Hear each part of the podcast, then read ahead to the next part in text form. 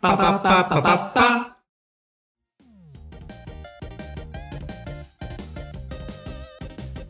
Bienvenidos a Video Game Podcast, donde vamos a ¡Wah! ¡Woohoo! y también ¡Yahoo! para compartir todos nuestros puntos de experiencia. Para explorar todas las habitaciones de este castillo me acompaña JP que está juntando 120 estrellas. Si me invitan a comer un pastel, yo entro y recuerdo todo el castillo solo para encontrarlo. Y también está Squall que está jugando a picarle la cara a Mario antes de presionar Start. It's a me, Squall. Eh, vamos a hablar hoy de Super Mario 64 y para los que por alguna razón no lo conozcan, es un juego de plataforma en 3D que fue desarrollado por Nintendo y dirigido por Shigeru Miyamoto. Su lanzamiento, eh, al menos en América, fue un glorioso 29 de septiembre de 1996. junto con el mayor easter egg de este juego es que fue en tu cumpleaños. Igual que Cuphead, ya van dos juegos que, que revisamos de esa fecha. Es de lanzamiento de consola del 64 y si quieren eh, un contexto de este año, ese mismo año sale Crash Bandicoot, eh, Pokémon verde, azul y rojo, Resident Evil, Tomb Raider y en el cine sale Día de la Independencia y Space Jam. Y después de eso hubo un buen año. Hubo un remake para 10 y un port que fue solamente por tiempo limitado para Switch. Eh, platícanos, Squall, más o menos de, de qué va la, la compleja trama de este juego. Sí, compleja, es, eh, todo comienza cuando Mario recibe una carta de la princesa Peach, eh, que es eh, que- donde le invita para comer pastel en el cas- castillo, que es una invitación que se convierte en una aventura para juntar 120 estrellas dentro de un montón de pinturas, que termina en Mario lanzando de la cola a una tortuga gigante con caparazón, con picos a unas bombas. Todo para poder comer ese pastel de tres leches que le prometió la princesa. Qué bueno que el pastel no fue una mentira. Eh, vamos a hacer uso de un pequeño exploit para hacer un speedrun de este juego, así que quien guste comenzar, platíquenos eh, qué cosas les gustaron, qué no les gustaron, su experiencia con este juego rápidamente. Creo que me gustaría empezar a mí. Eh, algo refrescante del juego era la forma en la que te metes a los niveles. Creo que en ningún juego se le ocurrió hacer que simplemente te metes a las pinturas y hasta el efecto de cómo se mueve. Creo que fue bastante, bastante nuevo y algo que me gustó mucho. Y el elemento menos favorito del juego para mí fue el tonto Lakitu que controla la cámara, que de seguro pagó para obtener su licencia de volar. Pues yo, mi speedrun. Ah, pues la trama en pocas palabras, ya la comenté en la sinopsis, pero es básicamente Mario va, Mario va por pastel. Yo le voy a dar a este juego el premio a uno de los juegos más influyentes de la historia del gaming por todo el impacto que tuvo y cómo definió la fórmula de juegos en 3D de plataformas. Ah, dislikes, yo creo que también la, la, cámara, que creo que va a ser consenso esa cuestión que no quedó muy bien pulida y no sé, siento que pudieron a lo mejor haber hecho algún cambio en las versiones eh, posteriores, pero sí fue como que, bueno, se entiende porque era como inicios de todo esto, pero sí es como que creo que el único molesto del juego. Y lo que me gustó mucho fue el cambio de lo que eh, venía siendo los juegos de Mario y cómo cambió ya eh, al brincarse a 3D. Sobre todo la cuestión de la maniobrabilidad de Mario, de toda la libertad de movimiento y exploración que tienes en el juego. Bien, a mí las cosas que más me gustaron fue lo que me hizo sentir este juego tanto la primera vez como esta vez que lo rejugué, que fue pura alegría y diversión. Y me gustó mucho estos niveles que están llenos de cosas por explorar, tienen muchos, muchos secretos escondidos. Yo le daría el premio a la mejor decoración de un castillo, quisiera el número de quien hizo esas pinturas. Para mí este juego es como un parque lleno de, juegos, o sea, es que tienes resbaladillas, pasamanos, el piso es lava, hay sube y bajas, hay columpios, juegas casi casi a la traes, hay tubos para deslizarse, hay carreritas, hay un carrusel y también como una especie de rey de la colina. Y sí, lo único que le cambiaría fue la cámara, como ya mencionaron ustedes. No solamente no está bien pulida, sino que también hace un ruido muy molesto una vez que ya no puedes girarla más. Cada que la giras, de hecho, ¿no? Así como el Wii. Sí, pero una vez que se atora, una vez que se atora se escucha "Eh", entonces tienes que ah, un poco un poco molesto, pero bueno, fue la primera experiencia de Nintendo ya usando es 3D. Entonces, pues a partir de aquí ya fueron como eh, puliendo ese detalle, pero también estuvo curioso y, creativo, ¿no? Que le dieran la cámara a un personaje para hacerlo como en, tercera persona, ¿no? Para que no, fuera de primera persona, pero oye, pues ¿cómo justificamos el hecho de que hay una cámara detrás? Ah, pues metieron a este, a este personaje.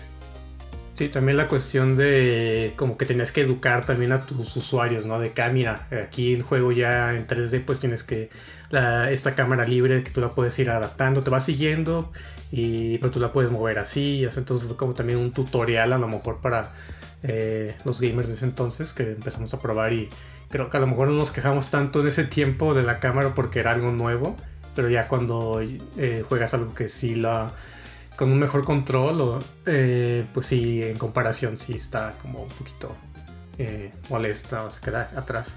Y la cuestión de la cámara, de hecho, fue una de las cosas que más tardó en el desarrollo, creo. Creo que el juego lo hicieron, eh, tuvo un año de en diseño y dos años de producción. Y sí, una de las, hicieron muchísimas pruebas con lo de la cámara para poder llegar a, pues, a la decisión esta que, que vimos en el juego. Sí, tres años con un equipo de 15 personas, me parece, algo pequeño. 15 a 20, algo así. Ajá. Ajá, exactamente. Pero sí, o sea, pues la cámara es todo, todo un asunto aquí. Pero rápidamente así les platico de mi experiencia. No recuerdo en qué año lo jugué, pero pues ya, ya hace tiempo. Y yo pues todavía no hablaba bien inglés, lo leía. Entonces creo que este lo jugué sin leer una sola palabra, ¿no? O sea, está bastante intuitivo. Pero ya revisitándolo, pues tiene tutoriales, ¿no? Si quieres aprender cómo brincar, cómo manejar la cámara. Pero entonces platíquenme cuándo lo jugaron, qué tanto lo han jugado y también me gustaría saber de estas pinturas a las que entra Mario, cuál le gustaría tener en su casa. Bueno, yo creo que eso es la excepción de, este grupo. Yo lo jugué mucho más tarde, yo creo que por ahí como en el 2001. Porque pues yo nunca tuve un Nintendo 64 y de vez en cuando cuando yo y mis hermanos juntábamos dinero para rentar uno, eh, pues querían jugar Mario Party Mario Kart. Entonces esos eran los juegos que rentamos. Hasta que pude comprar un 64 mío. Compré el, Super Mario 64. Y entonces me gustó mucho. Lo que se me hace interesante y les quiero preguntar es, para mí, en, ese año yo ya había tenido experiencia con otras cámaras de otros juegos en 3D que pues obviamente ya la industria había tenido 5 años para pulir y quería preguntarles si, si ustedes tuvieron problemas al momento que empezaron a jugarlos, si realmente sufrieron con la cámara. Porque he, escuchado por ahí reviews que decían de que, ah, cuando lo volví a jugar me di cuenta de la cámara lo mal que era, pero originalmente ni me di cuenta. Pues de niño no era muy exigente, la verdad. en mi caso, eh, para mí fue la primera experiencia así como en 3D, el primer juego que jugué así con con cámara. Entonces, eh, la primera vez que lo jugué para mí no fue como un conflicto. Y siento que para que lo rejugué, pues sí, fue como muy notorio todo esto de, la cámara. Y era así como no recordaba que fuera tan incómodo y como que me costaba más trabajo hasta moverme por el mundo por la misma cuestión. Cuando en su entonces, en, en el 64, no me costó tanto trabajo. Y sí me acuerdo que la no sé, como que la experiencia fue mejor en la primera vez que lo jugué que de jugándolo. Entonces tú, JP, lo jugaste en 64, en el 2001 o fue ya la versión de 10? No, fue, fue en, por ahí como en el 2000, en el 64, eh, hasta que pude comprar mi propia consola con mi propio dinero. Vale, pues yo lo jugué no en lanzamiento, porque salió junto con el 64 en el 96. De hecho, no estoy segura en qué fecha, todavía estaba chavo. Pero sí lo creo que lo jugué como un año después. Porque me regalaron el 64 con el Mario 64, Mario Kart y uno de Star Wars de Shadows of the Empire. Entonces creo que ya fue el año siguiente. Y yo, yo, le tengo mucho cariño, nostalgia al juego porque fue con lo que prácticamente estrené el, el 64. Eh, yo no jugué la versión de 10, pero sí jugué la, versión de Nintendo Switch que sacaron ya la colección. Ah, con, pues en, Nintendo Switch con los Joy-Cons y mm, no me gustó mucho esa experiencia. Siento como que mucho del juego pareciera que fue ah, que la mejor experiencia es con el control de 64 por la por el stick análogo como que me costó más trabajo en el, Nintendo Switch como la precisión, como que no tenía tanto espacio para, para para eh, maniobrar. A pesar de que el control de 64 es una cosa bien rara, una torta trifásica. Sí, curioso, no es el mejor control, la verdad está medio feito. Pero a lo mejor es por lo mismo, ¿no? La primera vez que lo jugué era así como, ah, no, está increíble. Y esto de los sticks, digo, ya había PlayStation en ese entonces, pero eh, ese stick como que el juego funcionaba muy bien con ese stick en específico. Entonces creo que por la experiencia la, mejor, es en el 64 que en, el remake. Pero ah, no sé, eso fue como que parte de mi experiencia. En el 64 lo jugué con todo, o sea, sí le saqué todas las estrellas, todo lo, jugué varias veces. Ah, y en el Switch no lo he sacado todo y no sé si lo voy a hacer, pero fue bueno como rejugarlo, como cambiar un poquito el panorama desde la, primera vez que lo jugué hasta ahorita. Sí, creo que de hecho diseñaron el juego alrededor del control. O sea, les dieron el control y dijeron, órale, tiene que funcionar para esto. Entonces sí está completamente hecho para jugarse en el control de Nintendo 64. Pues, otra pregunta de qué pintura me gustaría tener. Sí, Yo creo que a mí, me gustaría poner la del primer mundo, la de las bombas, porque siento que es como de las más emblemáticas. Y de hecho ese, cuadro creo lo tienen en, a la entrada de la Super Nintendo World en Japón. Escogieron sí, creo que tienen ese y el de los Goombas. Ah, el Goomba gigante del Sí. Pero no, yo, yo tendría el de la nieve que salen unos muñecos Bueno, para, para, mi experiencia, pues ah, estuvo curioso porque también no recuerdo en qué año exactamente tuve Nintendo 64, pero me lo regalan mis padres y viene con Mario Kart 64 y con Star Fox 64. Entonces realmente yo no jugué este de lanzamiento, pero un vecino lo tenía. Entonces a veces me invitaba a jugar Mario 64 y a veces le invitábamos a jugar Mario Kart. Y, me gustó mucho, entonces dije, definitivamente necesito tener este juego, ¿no? Entonces ya ahí fue cuando lo conocí, poco a poco lo fui jugando y también tengo el recuerdo de que con este juego es como que tengo la, la memoria como más grabada de desvelar, desvelarme jugando un juego. Porque todavía estaba chico y creo que mis padres salieron así como de fiesta. Y empecé a jugar así después de cenar. Y hasta las 4 o 5 de la mañana que llegaron dije, ah, no, no he visto la hora y pues ya rápido apagué todo y hice el dormido, ¿no? De cuadros, creo que eh, también me gustaría mucho el de las bombas, o si no, el, el que es de, de, una montaña con unos hongos. No sé por qué me gusta mucho esa imagen. Creo que es como el, el que es un poco más realista de, de todos estos cuadros, pero me agrada bastante. De los personajes que vemos en la historia, o sea, vemos muy pocos realmente, pero quería saber si leyeron o supieron acerca de qué pasó con Luigi aquí. Uh, tú dices fuera del juego, ¿no? O sea, como en el desarrollo. Ajá.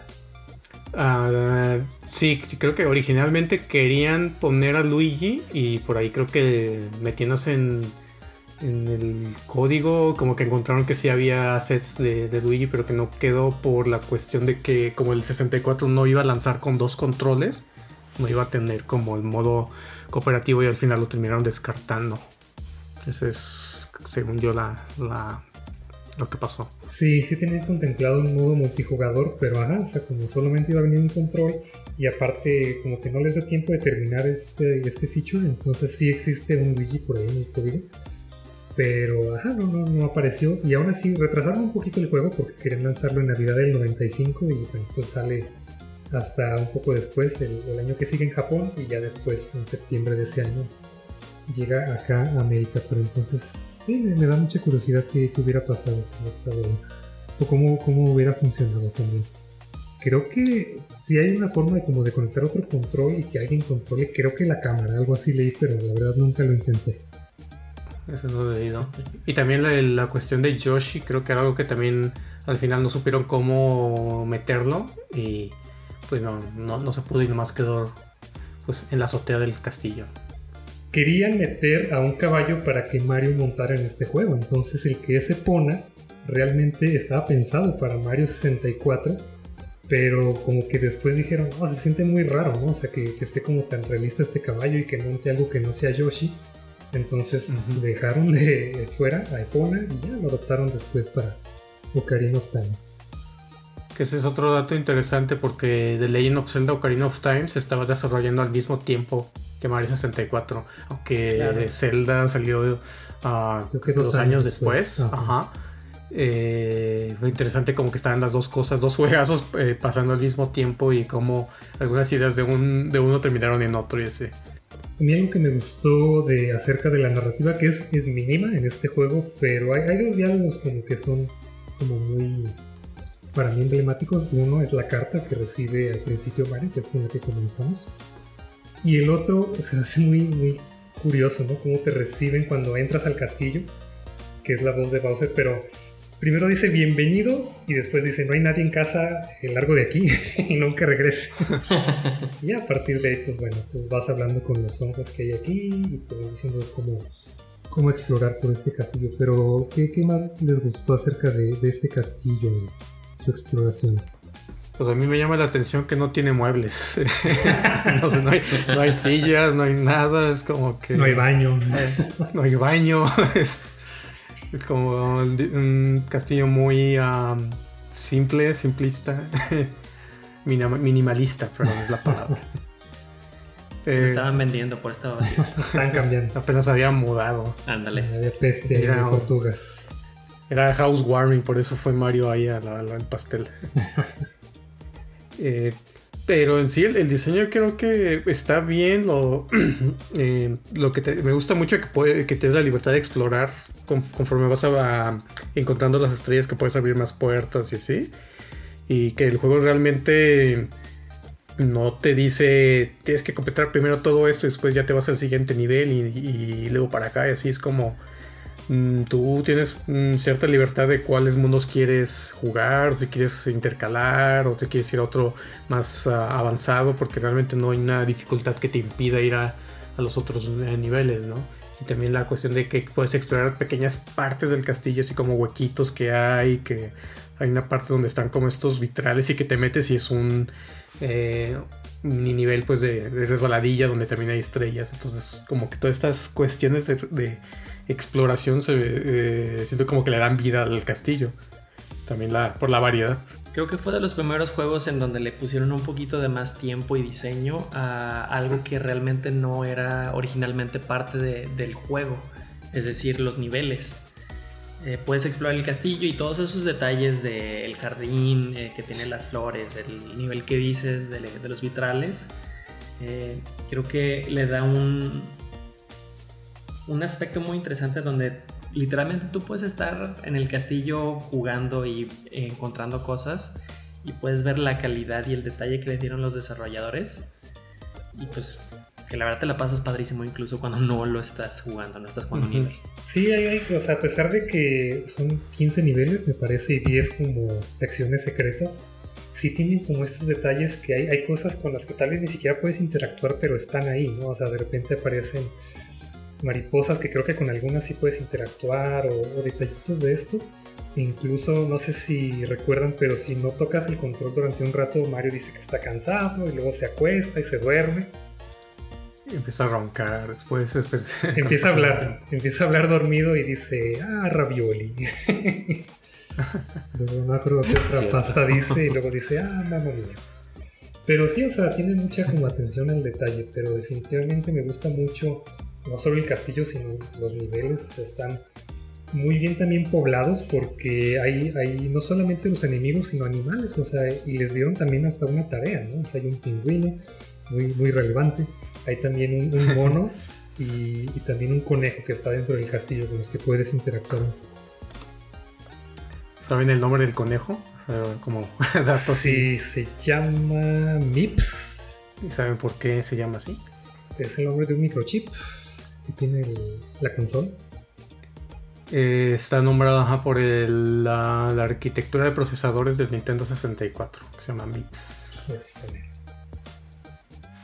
Sí, entonces tiene, o sea, eso es lo que más me gustó, o sea, de verdad, pues de niño que no tienes preocupaciones ni nada que hacer, puedes pasarte horas explorando, o sea, y es divertido porque estás viendo, ah, a ver, me voy a meter a todos los cuadros y voy a, a tratar de atravesar todas las ventanas, voy a recorrer el castillo por todos lados y también estos niveles buscando, pues primero estas eh, monedas amarillas o las rojas, buscando las estrellas, eh, buscando también estos, estos bloques que pueden traer las, las gorras. O sea, es que hay un montón de cosas por buscar y, me encantó toda esta exploración. Sí, sobre todo que la, parte de que pues es la primera aventura de Mario en 3D y que redefinió la fórmula de lo que eran antes los Marios, ¿no? O sea, tú ves eh, Mario Bros, Super Mario World, um, Mario Bros 3, todo, hubo varias, conservaron algunas cosas, pero muchos eh, cambios, por ejemplo, pues antes los juegos eran, se jugaban de, izquierda a derecha, ¿no? Y tenías tiempo límite, eh, y ahora pues ya cambias a completamente 3D, no hay tiempo, tienes libertad de explorar los mundos, no hay un como no es como lineal, no, mundo 1, 2 y o que te brincas al mundo 4 y tanto y así. Entonces como que este esta libertad es como ahí está el castillo, tú ve donde tú quieras. Y sobre todo todos los cambios en el movimiento de Mario también fue como lo que eh, sobresalió mucho aquí de que eh, yo quiero mencionar sobre, todo eh, la primera parte, o sea, en cuanto inicias el juego que sales del tubo, que estás en el patio, la entrada del castillo, esa, esa, parte es como, uf, como, esto es como tutorial, pero desde ahí te está dando la, la libertad, ¿no? De que ahí está el castillo y pues, órale. Y puedes explorar y brincar y mover a Mario y por ahí hay un árbol que tiene una vida escondida que refuerza esta, esta parte, ¿no? De, de anímate a explorar, a treparte donde tú quieras, prueba los diferentes saltos de Mario, corre, o sea, toda esa variedad de movimientos que le, pusieron ahora a Mario fue como, wow, esto no lo podía hacer antes, entonces es como, eh, o sea, yo tengo muchos buenos recuerdos, nostalgia, de la primera vez que lo jugué y toda esa parte, ¿no? Porque yo ya había visto videos, de hecho para los veteranos que no sé que les haya tocado ver Nintendo Manía, yo veía mucho ese programa. Y sí, cuando iba a salir el Nintendo 64 hicieron un como especial, unas secciones especiales donde pues sí hablaron de la consola, el control y todo. Y también hicieron una, eh, una presentación como de Mario 64, de cómo se mueve y así. Y me acuerdo mucho de esa parte porque yo veía el programa antes de tener la consola y era así como la emoción de no manches, se ve increíble y el control y el stick, lo mueves así, puedes hacer Mario brinque de esta manera y que gate y todas esas cosas. A mí así se me hacía como wow. Y ya cuando por fin lo tuve, digo, no grité, no grité como el niño de, de Nintendo 64. Pero sí me, sí me puse muy contento cuando, cuando lo tuve y, y de cuenta que era que vi otra vez como los videos porque yo los guardaba, grababa el programa en Nintendo Manía en VHS. Yo creo que lo volví a ver así como que, ay, sí, hicieron esto y así todo. Entonces como que esa parte, como la primera impresión del juego fue muy buena, que le tengo muchos buenos recuerdos a, esa, experiencia. Yo me tardé en años, años en darme cuenta que agarraba entre comillas, mal el control. Sea, yo, tengo manos grandes, pero yo sí lo agarraba así de lado a lado, de izquierda a derecha, ¿no? Y hasta después me di cuenta que se suponía que tu mano izquierda debería ir en medio donde está el stick. Entonces, ajá, o sea, pero también yo creo que eh, me dolían un poco las manos, ¿no? Si jugaba muchas horas por tratar de abarcar todo este control tan grande. Pues pero... el control fue diseñado como para puedes como doble control, ¿no? De que si lo agarrabas de los lados era como para juego 2D, como parecido al, del Super. Y ya para si jugabas algo de 3D y lo agarrabas ya la, la parte del medio del stick. Sí, que casi creo no, que después fue la... la... segunda, o sea, las dos dimensiones casi no se usó en ningún juego. Sí, como que pues lo, lo, novedoso era lo del stick, entonces pues como que se fueron mucho por ahí. Pero creo que esa era la intención de, del control. Pero sí hay muchos cambios que ves como de los juegos anteriores a este, que, ya es como más abierto y es en 3D, entonces sí, por lo que decías, ya no, ya no hay un tiempo que corre y también querían poner las banderitas que ponían antes en los, cuando terminabas un nivel, pero optaron por mejor quitarlas. Por lo mismo, para que te divirtieras sin sentir la presión, no es que tienes que llegar aquí, no, o sea, haz lo que quieras, hasta donde quieras, cuando quieras y ya tomas una estrella y ahí, ahí cierras. Pero a mí también me sorprendió la cantidad de movimientos que hace Mario en este juego a comparación de anteriores con tan pocos botones, ¿no? Porque, o sea, puedes. Sí, o sea, puedes caminar lento, puedes caminar normal, puedes correr, puedes hacer un brinco, puedes hacer hasta tres brincos, brinco largo hacia adelante, eh, eh, te frenas y brincas hacia atrás, eh, puedes hacer, detenerte y hacer un mortal, no te agachas, y luego también agachado puedes gatear Y el que menos usé, yo creo, también si estás agachado y presionas el de ataque, hace como un pequeño breakdance con el que ataca, pero casi no, no lo usé. De hecho, yo tuve muchos problemas con algunos niveles específicos porque creo que no te enseñan algunos de esos saltos, que la verdad es que una vez que los empiezas a hacer te salvan la vida. Pero las primeras que yo los jugué no sabía que podía brincar así y, pues jugué el juego en hard mode.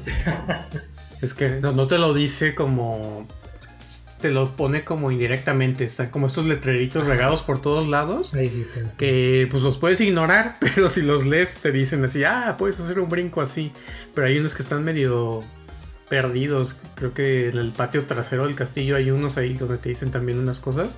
Y fue como, ay, mira, si no se me hubiera ocurrido meterme aquí y leer estos letreros, no. No, no me hubiera dado cuenta.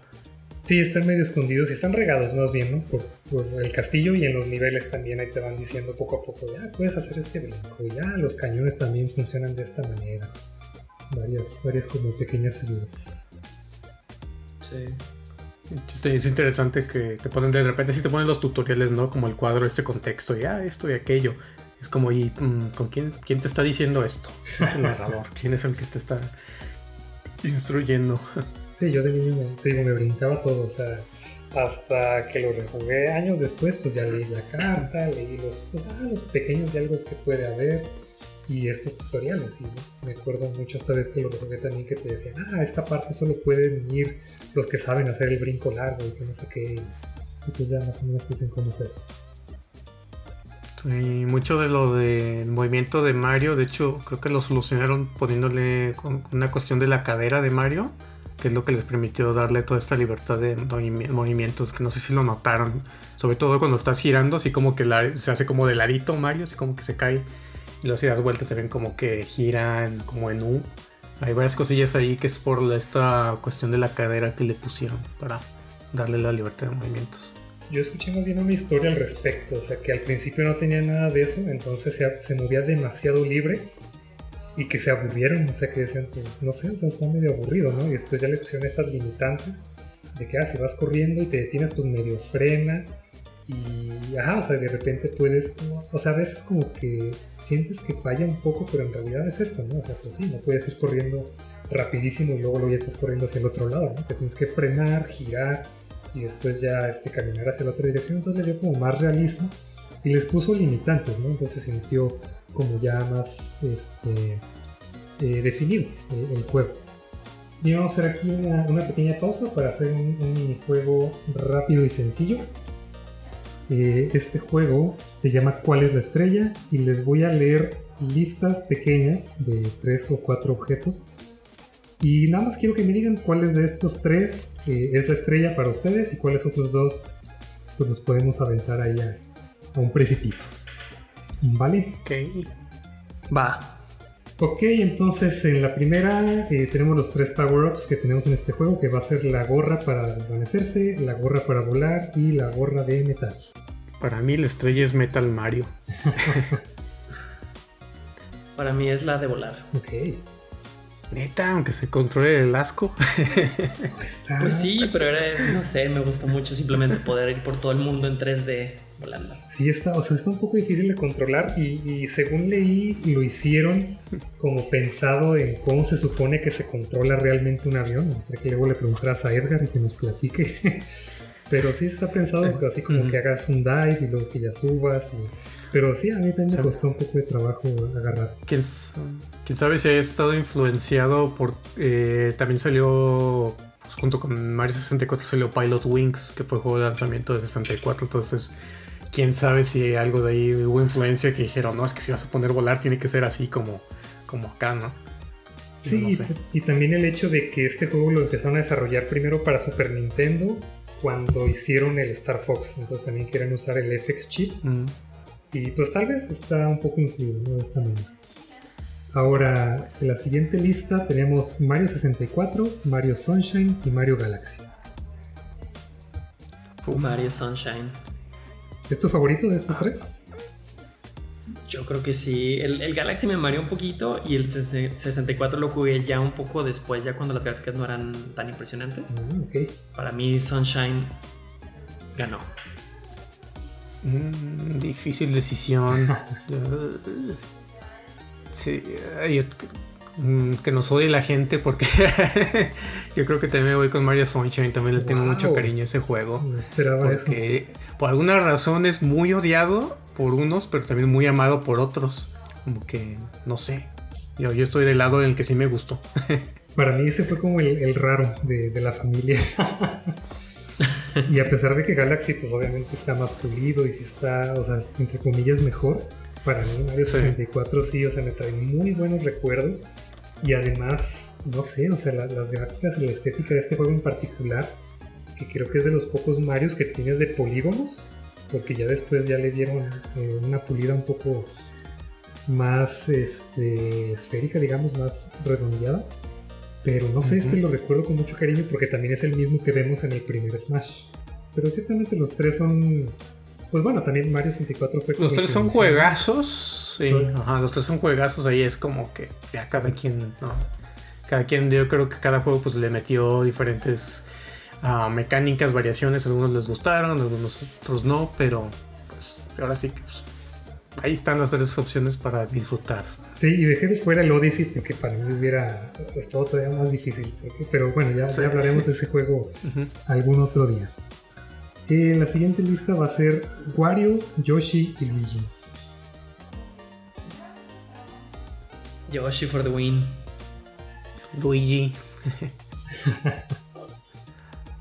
Mm, que son los otros personajes que puedes usar en este remake que hubo para 10, además de Mario.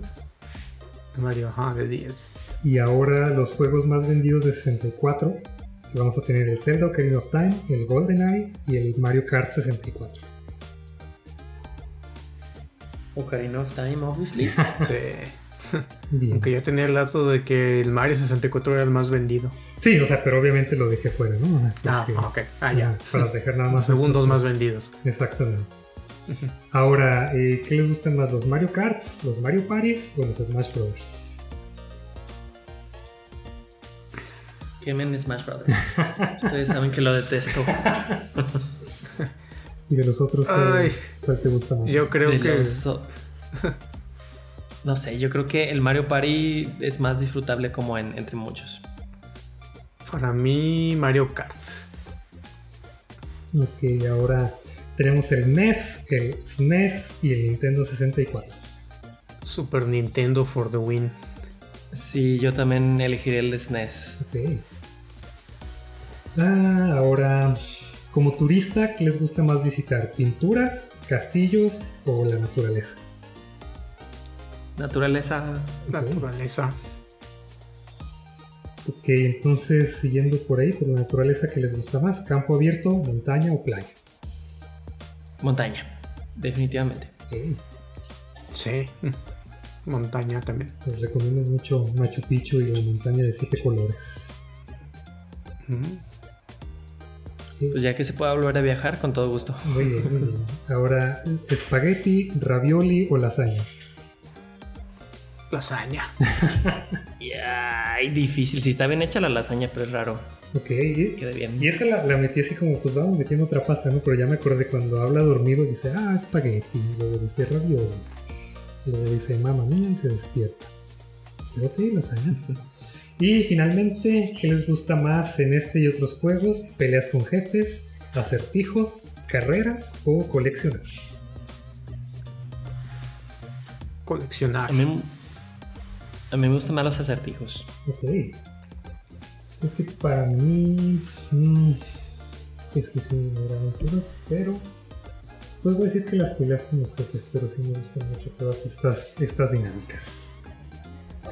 Bien, eso fue Algo curioso de, de, este juego es que el primer nivel, el primer escenario, es una batalla con un jefe. Sí. o sea, lo primero que haces, la primera estrella es ve y eh, derrota al Rey Bomba. Sí. Pero para llegar a él, pues tienes que hacer mucha plataforma, ¿no? Ajá. Entonces está bastante completo, pero bueno. Aquí te, termina el minijuego. Thank you so much for playing my game. Así que ahora seguimos. Eh, hablando entonces de las gorras, eh, me gustaría saber de qué pensaron de estas tres gorras en particular Y, y sí, de los objetos que se juntan aquí que son estrellas, monedas, amarillas, rojas y azules. Creo que fue una buena adición las tres gorras de Creo que la, la que te hace transparente no fue tan promocionada como las otras dos. Pero pues sí, la que yo creo que la que se lleva el, la- el- el juego es la, la voladora, aunque yo sí... La que está en la portada. la que está en la portada. ajá. Y creo que también es la que más te dan en, el- en los niveles. Sí. Sí. Entonces, ah, y yo creo que justamente porque pues te, da también la libertad, ¿no? De que pues ahora sí vuela por todo el escenario eh, de, de alguna manera, ¿no? Eh, troncamente, pero pues que- creo que fueron, fueron unas adiciones respecto ya a la historia de lo que venían siendo los power-ups de, de Mario. Digo, ya habíamos podido también medio flotar con la capita en Super Mario World. Y entonces, ah, pero cre- creo que van, en- cumplen su propósito, pues, en, en cómo te ayudan a- en ciertas situaciones. De que Hay fuera mi favorita, que es el caparazón de tortuga. Ah, sí, Ese que también. puedes usar como para patinar o surfear. Ese creo Ujú. que es mi favorito. Pero también, Para como navegar. sí, y también cada uno tiene como su tema musical, ¿no? Que también son muy icónicos. Sí, sí. Pues sí, empezó desde la estrella o desde el, el- ¿cómo se llama? El tanuki, que le, le empezaron a cambiar la, la música dependiendo del power up. Ujú. Y pues le, le continuaron en ese juego también. Y pues como antes la música era de cuando agarrabas una estrella y aquí pues, pues, el objetivo es agarrar estrella y no te dan un power up. Como la estrella Ajá. pasó a ser como coleccionable más que un power up. Y entonces era como pues esa música ahora vamos metiéndola acá, ¿no? Las gorras. La otra cuestión que también es como novedad en el juego, en, en la cuestión de los coleccionables, fue las monedas rojas. Que, son estas, que, las ocho que, que están en diferentes eh, niveles que, las coleccionas y sacas una estrella. También será algo nuevo y cada una pues eh, tenía su, su tonadita, ¿no? De- dependiendo de cuántas llevabas.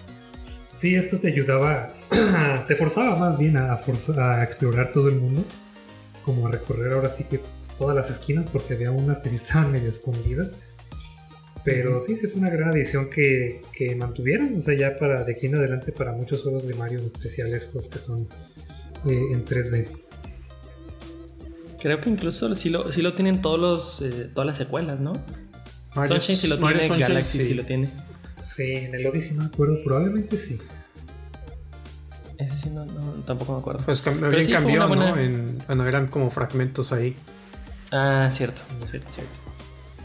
No, pero sí, sí estaba muy buena la mecánica. A mí sí me estresaba bastante no poder encontrar una moneda que estaba así como abajo de... No sé, pero eh, creo que está como más bien a la vuelta de una esquina y peiné dos veces todo y nunca las encontré. Que fue antes de los radares y así, y las ayudas.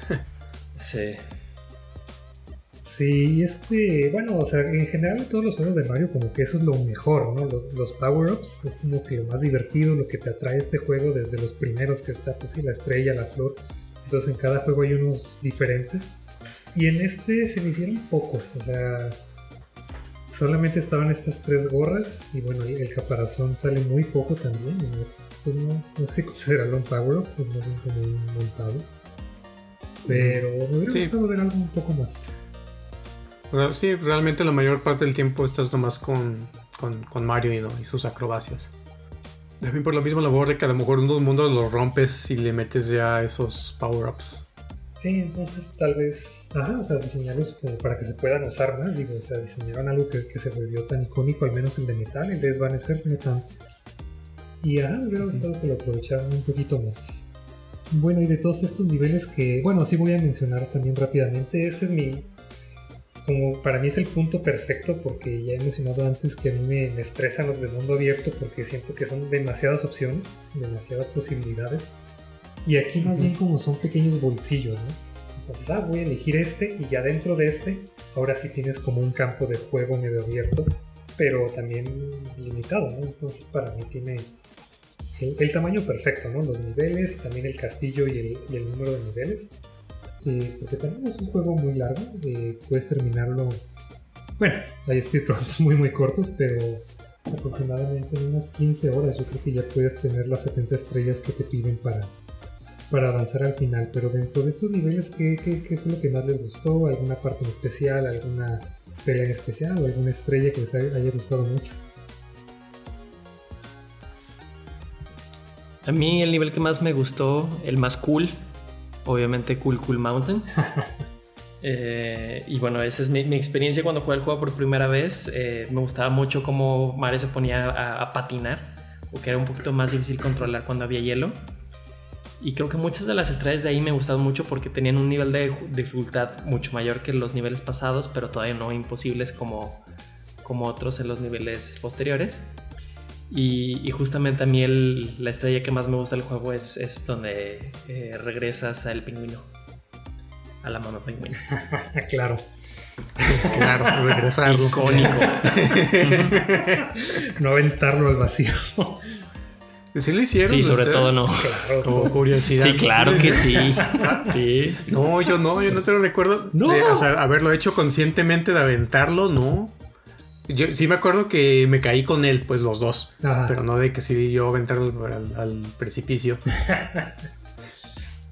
Pues es que a mí se hace como, sí, o sea, básico porque es como exploración, ¿no? Es como esta curiosidad de, ¿qué pasa si me lo llevo acá? O sea, a ver si me aparece un texto de, no, no lo sueltes, a ver si vuela. Bueno, obviamente no pueden volar, ¿no? Pero dije, a ver qué pasa, ¿no? sí. Derechito para abajo. es como la versión de aventar al Yoshi al vacío de este juego. Ajá. ¿Tú cuál tu, tu parte favorita? Mm, difícil, difícil. Mm. Yo creo que igual que con el cuadro me quedo con el primer mundo por, no sé, por el impacto que tuvo en mí como... No sé, como que siento que ese nivel ya se vuelve hasta emblemático como el primer nivel de Mario, de, Nintendo. Que no, sé, como que el tamaño, como decías, es como perfecto. a partir de aquí los niveles nomás fueron creciendo en tamaño y cosas que puedes hacer, fuera de, hablar de cuestión de detalle.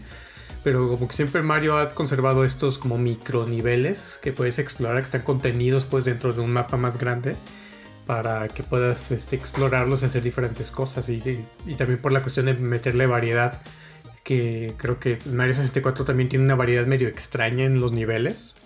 ¿no? De que de repente pues, estás como en una montaña y todo, pero después es como está este nivel como en el sótano, ¿no? De que está todo, todo raro, donde salen como las arañitas y que hay que estas plataformas que mueves y luego que está el gas venenoso. Como toda esta, esta variedad se me hace como bien extraña, ¿no? De que pues, todo esto está en el castillo, ¿no? Y respecto cuando lo comparas, por ejemplo, con Mario Sunshine, que pues todos los niveles pues tienen la temática de playa, ¿no? Pues que exploras diferentes partecitas. Entonces está, interesante pues que tengas la variedad de, niveles en, el juego e incluso pues en algunos hasta te metes dentro de algunas otras cosas, ¿no? Como la, pirámide en el nivel del desierto, la cabañita en el nivel de la nieve, toda esta cuestión como te vas metiendo y metiendo en, el juego. Entonces, um, una de las cosas que también me gustó de los niveles es que aunque al inicio escoges cuál estrella dices que vas a agarrar, el juego no te limita, bueno, salvo algunas excepciones, puedes agarrar otras estrellas aunque no sea la que te metiste. O sea, no te limita tanto en algunas eh, cuestiones.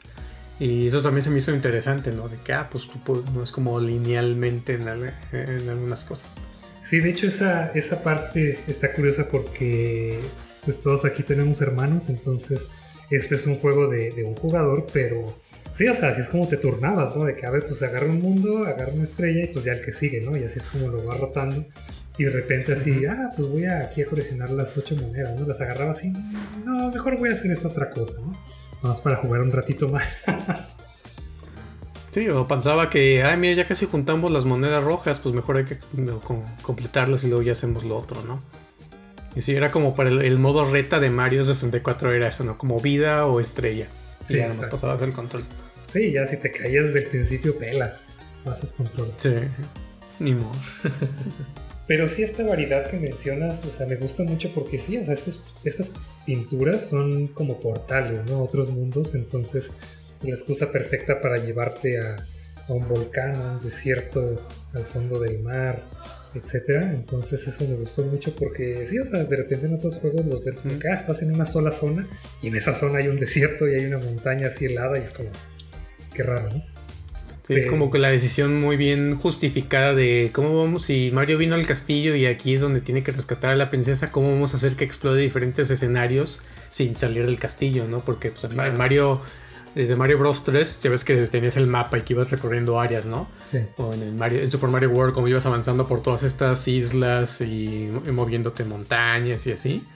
Y aquí era, pues, ¿cómo vamos a hacer eso? No tiene que salir el castillo. Ah, pues, pues las pinturas, ¿no? Y así que son los portales. Entonces se me hizo como una manera muy creativa de, de, meterle la, la, variedad de escenarios y solucionar este problema.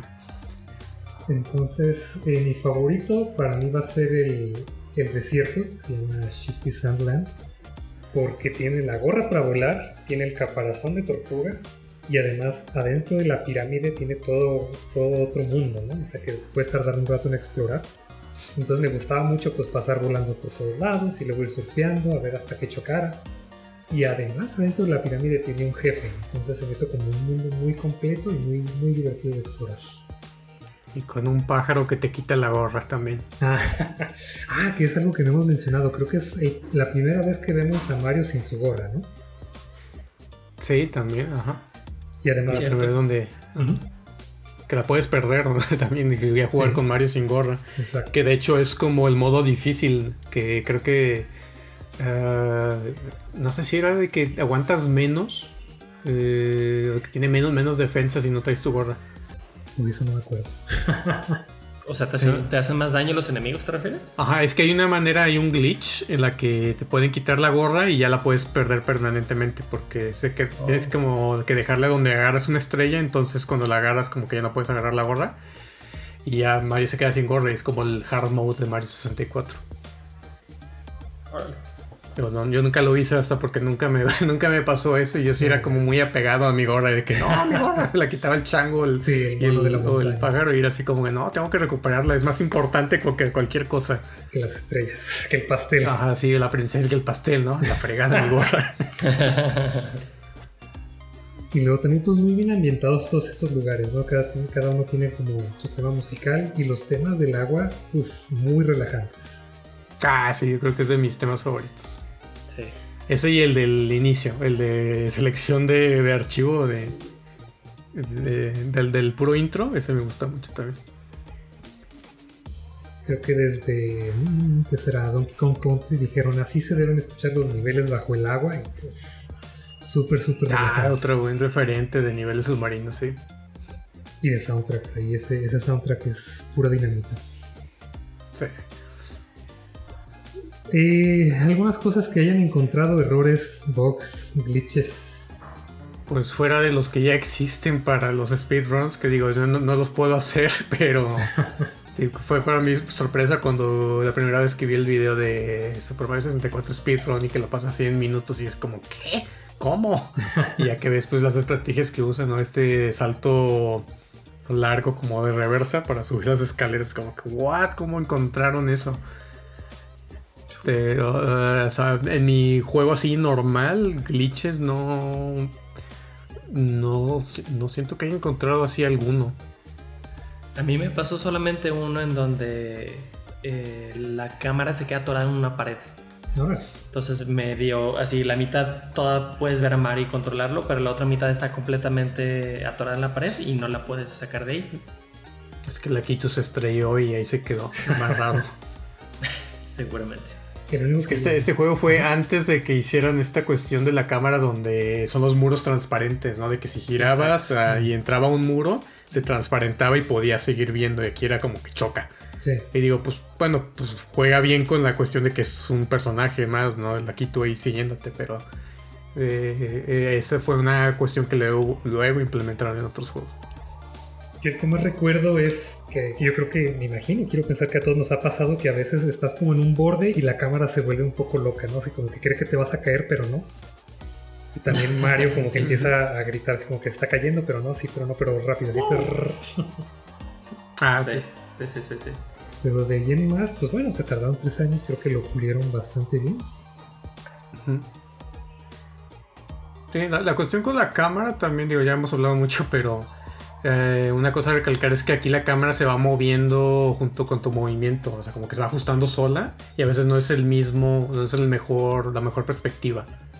Entonces, como si tú ya estás acostumbrado a juegos nuevos a tú estar maniobrando la cámara y el personaje al mismo tiempo, como que ahí es donde está el conflicto. Porque aquí la cámara solita se va medio ajustando, pero no es a lo mejor el que tú quieres. Si tú quieres ajustarlo, y entonces en, algunas partes, pues necesitas precisión, ahí es donde puedes hacer más errores.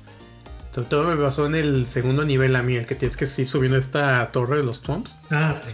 Ahí había como unos puentes que se mueven y ahí era donde le batallé más con la cámara porque, o sea, se va moviendo sola y, y como que te destantea, ¿no? De que no estás acostumbrado a que se mueva la cámara junto con tu personaje. Sí. Entonces, eh, eh, ese fue creo que mi problema con la cámara, pero cuando es la primera vez, pues sí, a lo mejor no la notas. Sí, incluso hay veces donde puedes poner como vista de primera persona y la quitas y se queda viendo hacia adelante. Y yo hacía eso para cuando tenía que pasar por puentes como muy angostos pero ahí como en, donde mencionas no se podía hacer eso. Y luego queda como en diagonal. Entonces luego se va moviendo conforme vas avanzando entonces sí le, agrega dificultad. Sí sí. Otra cuestión que creo que no hemos hablado de ah, hay varias mecánicas que también vinieron con este juego como es la, cuestión del caer pesado ah sí creo que Creo que fue mi primer. Ajá, creo que fue mi primer juego donde estaba esa acción que digo, como que no se me hacía así tan caer pesado cómo funciona eso, ¿no? Pero sí, y que la necesitas pues en varios puntos o pues para los jefes. Y que era algo pues novedoso en ese entonces y pues ya prácticamente de aquí algunos otros juegos lo, implementaron. Y la otra cuestión también en cuanto a los controles es ah, la del correr. Como ahora ya tienes el stick y tú, dependiendo de qué tanto lo, lo movías, eh, pues ya eh, Mario caminaba, eh, digo, gateaba, caminaba y corría. Y los anteriores, para correr, tú tienes que estar manteniendo presionado un botón, ¿no? Que, era, que, es la manera correcta de jugar los Marios anteriores, ¿verdad? Pero aquí pues ya te quitaron eso, ¿no? De que pues no, es que ya no tienes tú con el stick, controlas eh, la sensibilidad de si quieres que Mario eh, camine o corra. Y esa también fue otra de las cosas con las que me topé jugándolo en Switch. los Joy-Cons, el stick no tiene como que la misma precisión o rango para moverlo. Entonces como que me costó mucho trabajo en el Joy-Con darle esa precisión porque tenías que moverlo así como bien poquito para que gateara. Y esto pues se logra mucho más, es más sencillo pues en el stick del 64. Pero para gatear está fácil, ¿no? Más bien dices como caminar lento. Ajá, caminar lento, sobre todo como cuando tienes, por ejemplo, que caminar por lugares estrechos o que acercarte caminando a las plantas estas carnívoras que están dormidas. Sí. Como que ir así como que medio estresante de que, ay, no le puedo mover tanto porque le movías poquito más y ya corría. Ah, yo gateaba, o sea, cuando tenía que caminar lento, pues ya, con prueba de fallas, pues te agachas y empiezas a caminar y ya, pues no corre. Mm. Es una buena solución. Con este candado. Hablando también de, cosas nuevas que hizo este juego, es, creo que también fue la primera vez que le dieron voz a Mario. Ahora sí, por primera vez este actor, Charles, Martinet, exactamente. Y, cuando lo contrataron él ni sabía, o sea, no, no era fan, no, no, conocía muy bien y nada más le dijeron, solo haz una voz italiana así como de, de plomero de Brooklyn. pues bueno, se volvió icónico. Pues, italiana de alguien que vive en Nueva York. ¿Sí? Esas fueron las notas que le dieron y dijo, ah, ya sí, sí tengo, de hecho mi, mi plomero es, es de Brooklyn, es italiano. Y sí, y pues de ahí ya se quedó y pues no solamente hizo la voz de Mario, también de muchos otros personajes. Creo que a la, fecha, si mal no me equivoco. Pero sí, súper emblemático la cuestión. O sea, ya le pusieron voz a Mario, pero a, Link no. No está, no está en discusión eso. Sí, solo hace ruidos, pero no, no dice ninguna palabra. Y también creo, eh, me parece que durante este y un par de juegos más, la actriz de voz de Peach era la que simplemente hacía las traducciones del japonés al inglés. Y dijeron, ah, ¿quieres darle voz? Y como que después de dos juegos dijo, pues no sé, no quiero hacerlo más y ya se dedicó nada más a, a trabajo de escritorio. es que no, no era una chava que estaba en la revista esta Nintendo Power. De esa parte no estoy seguro, nomás leí esto de que ah, ella hizo como las traducciones de los textos. Y le dio voz aquí y en Mario Kart 64 y después de eso ya no sé por qué ya no volvió. No le gustó, rechazó el papel.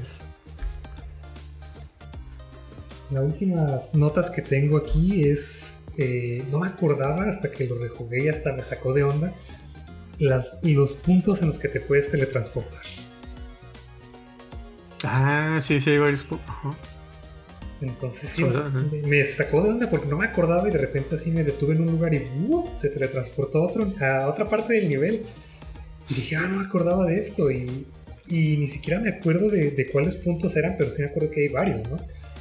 sí, sí, hay varios. Quería, o sea, me preguntaba si lo pusieron los desarrolladores hablando de lo que comentábamos la semana pasada, ¿no? Así como en vez de poner cheat codes, poner como, ah, ¿sabes qué? O sea, pues tú que estás testeando, si te paras aquí, te va a regresar como al principio, ¿no? Para que no tengas que recorrerlo todo, o, por qué lo habrán puesto, ¿no? Pero sí se hace como algo muy raro. Sí, ahí es una no sé si también como una especie de recompensa por explorar o animarte a, me voy a meter aquí este huequito a ver qué pasa y pum, te teletransporta o encuentras una vida o alguna otra cosa. Eh, se me hace interesante que no hayan tomado la decisión como en estos puntos de que fuera a través de estos ah, tuberías las verdes. Ajá, como que te metieras ahí y salir una tubería o, o, algo para transportarte, como que eso iba más como con lo que es Mario, lo que estabas acostumbrado y es nomás como que te metes, te transporta. Entonces sí, no sé, ahí de ese dato no, no, tengo el por qué fue esa decisión. Sí, estuvo curioso. La otra cosa que también pusieron ya en el desarrollo, como más como una ayuda para los jugadores, como también como para ayudar en toda esta cuestión del 3D, fue la cuestión de las sombras, de las cosas que están así flotando, o sea, ah, monedas, eh, bloques como también para medio ayudarte a orientarte y, también para también ayudarte pues a que le, puedas atinar pues o agarrar las cosas que creo que, que la sombra a veces no iba tan de acorde a donde estaba el sol o, a veces pues, no había una fuente de, iluminación había una sombra siempre pero era para pues, ayudarlo pues una especie de, de, guía. Sí el sol siempre estaba hasta arriba como si fueran las 12 del día pero también leí algo de que las sombras no estaban basadas en el objeto en 3D, o sea, no, no está como haciendo sombra el objeto, sino como que las pusieron ahí, las pegaron ahí, porque por eso se ven como eh, animadas, como en menos cuadros, y también están en 2D, se ven como hasta pixeleadas. Pero la verdad es que les quedó muy bien, realmente en ese entonces tú te fijabas y ya decías, oh, es la primera vez que hacen sombra y si se mueven y se genera en tiempo real y no es cierto. pero sí ayudaba bastante. Y mencionábamos a Yoshi, pero no hemos dicho cómo acceder a Yoshi. Y para esto hay que conseguir las 120 estrellas, que son todas las del juego. Y ya se desbloquea, me parece, un cañón, ¿no? Afuera del castillo. ya con eso ya subes. Creo que hay manera. Creo que vi un video de cómo podías hacerlo sin agarrar las estrellas, pero no sé si era un glitch. Con brincos muy precisos, creo. No, no vi el video, pero sí lo leí y dije, ah, pues qué curioso. Sí. Y lo interesante es que pues, ya que tienes todo el juego, ya te dan la recompensa de, vidas, ¿no? Para que, pues, pues ahora sí que, no sé, para disfrutarlo, pues, o para que te vuelvas loco en, los mundos o viendo, probando así formas de hacer las cosas más rápido, no sé, como que hasta el final del juego, que viene siendo como ese es como del New Game Plus. Sí. Sí, como que es medio inútil, ¿no? Y dices, no, pues ya se parece entonces como, eh. Ya tienes las 120 estrellas y te da 100 vidas. Ajá, y dirías, pues, ¿para qué, no? Pero, ah, es para que sigas explorando y para que sigas divirtiendo pero también hay tres cosas que cambian una vez que completas el, juego y, juntas las estrellas. Una es esta que aparece el cañón para acceder donde está Yoshi. Otra, cuando terminas otra vez la batalla final, Bowser tiene un diálogo diferente. Y la otra... Ah, el pingüino con el que juegas carreras se hace más grande y más rápido. Y más troll. y te avienta. Sí, o sea, pues como está más grande, pues más fácil te puede empujar, ¿no? Entonces como que le da más dificultad y reto. te sale ya el pingüino así todo tachado, este, tatuado con un parche así. ¿Qué pedo, güey? Andas aventando a mi bebé. Y voy a cerrar con una, pequeña historia que me gustó mucho, que escuché en, otro podcast. Ah, es, acerca de una chica, y es, lesbiana, y generalmente esto digo, pues qué importa, ¿no? La preferencia sexual de alguien, pero dentro de esta historia tiene relevancia. Lo que pasa es que ella se dedica a revisar juegos, pero cuando estaba chica su primer trabajo fue como en un GameStop. Entonces pues se súper emocionó cuando lanzaron el Nintendo 64 y pues obviamente apartó uno para ella, ¿no? Entonces se me voy a quedar con este. Pues ya, este, esa fue la manera que la consiguió. Entonces, pues para ella como que marcó, o sea, fue su primer trabajo, su primer trabajo dentro de los videojuegos.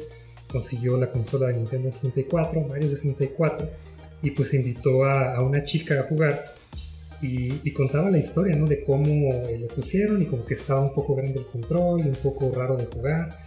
Y que le dijo, no, pues es que cómo se juega, ayúdame. Y que pues ya dijo, fue la primera vez que tomé la mano de otra chica. Y que también después de un rato dijo, ¿sabes qué? Ya no quiero jugar, prefiero besarte. y que fue su primer beso como con una chica, ¿no? Entonces, estas historias, o sea, no sé, se me hizo como muy bonito, pues como alrededor de, de los juegos, pues sí, o sea, la verdad estos juegos nos forman y estuvieron ahí eh, independientemente de qué edad hayas tenido, ¿no? O sea, son parte como de tu vida y, te pueden marcar de, maneras muy, muy fuertes. Qué bonito. yo creo que muy... Sobre todo es que con este juego entra mucha cosa la cuestión nostálgica, ¿no? Para muchos era, a lo mejor fue su primera consola, un juego que querían mucho. no sé, como que es muy... Tiene un lugar muy especial para todos en su corazón de cuando lo jugaron. Sobre todo pues, cuando a los que nos tocó de, chicos, ¿no? El lanzamiento de este, esta consola y de juego. Y pues lo puedes ver en el impacto que ha tenido en la industria, como otros eh, juegos se tomaron cosas de aquí, como fijó como estándares en, la cosa de, de ah, mecánicas, ¿no? resolver problemas, exploración, todo ese, todo el impacto, o sea, ahora sí que está, está difícil calcular todo el impacto que tuvo este juego en cuanto a la industria y si hubiera sido todo igual si este no hubiera salido, hubiera sido diferente. Entonces, como... Sí, ese es un punto muy importante porque eh, actualmente tal vez los, los gamers más nuevos, recientes, jóvenes, tal vez no tengan tanto interés por este juego porque pues, sí tiene problemas, no está tan pulido como, como muchos actuales o incluso muchos remasters de, juegos viejos. Eh, podrían estar mejor que, que, el remaster de Mario 64 pero pues si no lo jugaron en su momento para tener ese, esa nostalgia, pues aún así yo se los recomiendo que lo jueguen. Eh, como decían, pues, como estamos diciendo ya todos aquí en este podcast, es un juego que aportó muchísimo a todos los juegos, marcó un antes y un después. No solo en, las cosas de 3D, pero en, cómo se hacen muchos juegos, que es divertido de un juego y que no. Eh, entonces, pues si tienen, si realmente les gustan los videojuegos y quieren tener un poquito de, entendimiento de la historia, de cómo fue evolucionando, creo que Mario 64 es vital para, para este. Sí, es, es, lejos de ser perfecto, pero es definitivamente una joya, o dentro de la historia, no, solo de Mario y de Nintendo, sino de los juegos. Y, y, sí entra mucho también la nostalgia, como decíamos, estaría bueno grabar un episodio acerca alrededor de, de la palabra de nostalgia. Pero sí es que dicen que lo que más vas a recordar no necesariamente es lo que te dijeron o lo que hicieron, sino cómo te hicieron sentir. Y aplica definitivamente con todos estos juegos. Completamente. Sí, la combinación de todo. O sea, de todos los escenarios, el control, la música, todo ese combina tan bonita manera que es como que pues, te hace un impacto. Y tenía aquí también en mis notas que estábamos hablando de la influencia del juego. Ah, la cuestión de, de, las pinturas, pues, o las misiones, pues, de, el diseño de las misiones en los niveles. Ah, esto inspiró en el desarrollo de GoldenEye de 007, también juego de 64, pionero del first person shooter. También eh, Dan Hauser, que es una persona que estuvo en el desarrollo de la serie de Grand Theft Auto, dijo que eh, que cualquier persona que, que, haya hecho un juego en 3D que diga que no tomó algo de Mario 64 o de Zelda está mintiendo. Y otra también, Tetsuya Nomura, que estuvo en el desarrollador de Square Enix, que estuvo en Final Fantasy y Kingdom Hearts, dice que eh, Mario 64 fue una de las ah, cosas que propició que saliera Kingdom Hearts, en serie. Entonces, o sea, que tuvo el impacto en todos los niveles, o sea, ya sea jugadores, desarrolladores, lo tuvo. Pues qué chulada de juego. Y eh, habiendo dicho todo esto, pasemos a, a review 100% objetivo. Me gustaría escuchar. muy bonito y muy influente, pero le pongo un 2. un 2 porque la cámara es un asco. O, un 100, pero muy objetivo, un 100. No, pues venga, quiero escuchar sus, sus reviews de este juego, muchachos.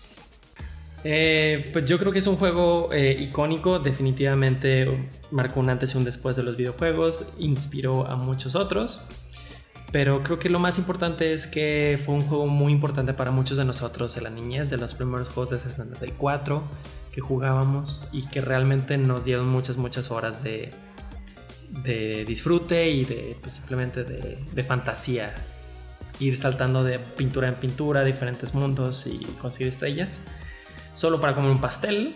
Suena un poco extraño, pero creo que nadie negará que nos las pasamos excelentemente bien de niños jugando este juego. Eh, sí tiene sus eh, cuestiones, pero aún así creo que cualquier persona que lo haya jugado entonces o que lo quiera volver a rejugar el día de hoy, lo va a disfrutar mucho. Yo le doy 8 Lakitus ebrios de 10. por sus controles, sus dificultades de cámara, pero fuera de eso es un excelente, excelente juego. Música, diseño, jugabilidad, tiene todo. Muy recomendado.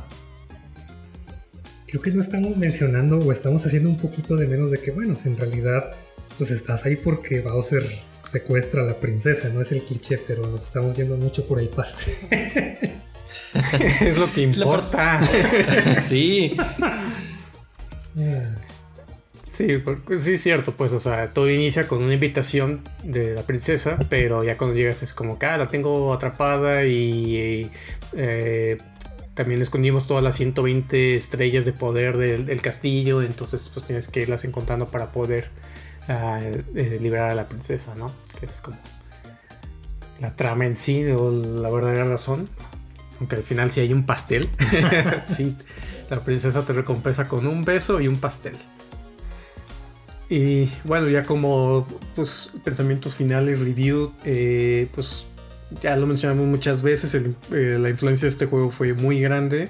Creo que ah, a lo mejor a los que nos tocó jugarlo en un inicio entra más el factor nostalgia, primeras impresiones del 3D y por eso le tenemos a lo mejor un cariño más especial. Digo, no demerita uh, que es, este, lo que logró en el en ese entonces, que tiene estas cuestiones que todavía no muy bien pulidas, que después fueron mejorando, pero como experiencia, o sea, como verlo como un momento especial en la historia de los juegos, se me hace que es un que vale la pena que, que lo pruebes de, alguna manera, ya sea como los remake sports, no, no remake, pero los ports estos que salieron en, Switch. Ah, vale la pena nomás por la cuestión del impacto que tuvo este, este juego tiene sus, sus retos, es sencillo, es como todos los, eh, niveles, ah, la música, todo combina tan bien que es una experiencia que cada quien yo creo que tiene que vivir y experimentarla a su propia manera. Entonces yo, yo le pondría un 9 de 10 a honguitos verdes que te huyen de, calificación, porque sí, sí, es un buen juego. Ok, para mí en pocas palabras esto es alegría estelar. Y es que tiene un soundtrack y efectos de sonidos mágicos. Eh, el, modo de juego es simple pero es suficiente para divertirte explorando los niveles y todos estos secretos que esconde. Es todo un patio de juegos, definitivamente eh, Mario 64. Y aunque no haya mucha historia y los pocos diálogos y personajes sí mantienen un tono divertido y que encaja perfectamente en estos mundos diversos que son tan coloridos y deleitables. Yo le voy a dar 9.6 pingüinos bebés. Me fascina este juego, si se me hace, además de muy divertido, muy alegre, me trae muy buenos recuerdos, muy bien diseñado. Sí va a tener sus pequeños detalles, pero para mí es un must. Es algo que, que debemos jugar, ¿no? Para conocer bien la historia de los juegos. Y si Mario 64 fuera comida, para mí sería como visitar una heladería por primera vez. No solo está lleno de muchos mundos diferentes, divertidos y hermosos, también puedes explorar y descubrir uno por uno como si fueran muestras gratis para después encontrar tu favorito y simplemente perderte en ellos. Experimentas, a mi gusto, alegría pura. Nice. Es todo eh, en este nivel. Gracias por escucharnos. Síganos en Twitter e Instagram como arroba Podcast. Recomienden este podcast a 64 amigos a quien crean que les vaya a gustar suscríbanse y califíquenlo, se los agradeceremos muchísimo. Por último, no dejen a sus mascotas en la azotea, se aburren de estar solas y les da mucho el sol. Y thank you so much for listening to our podcast. Hasta el próximo nivel. Mamma mía.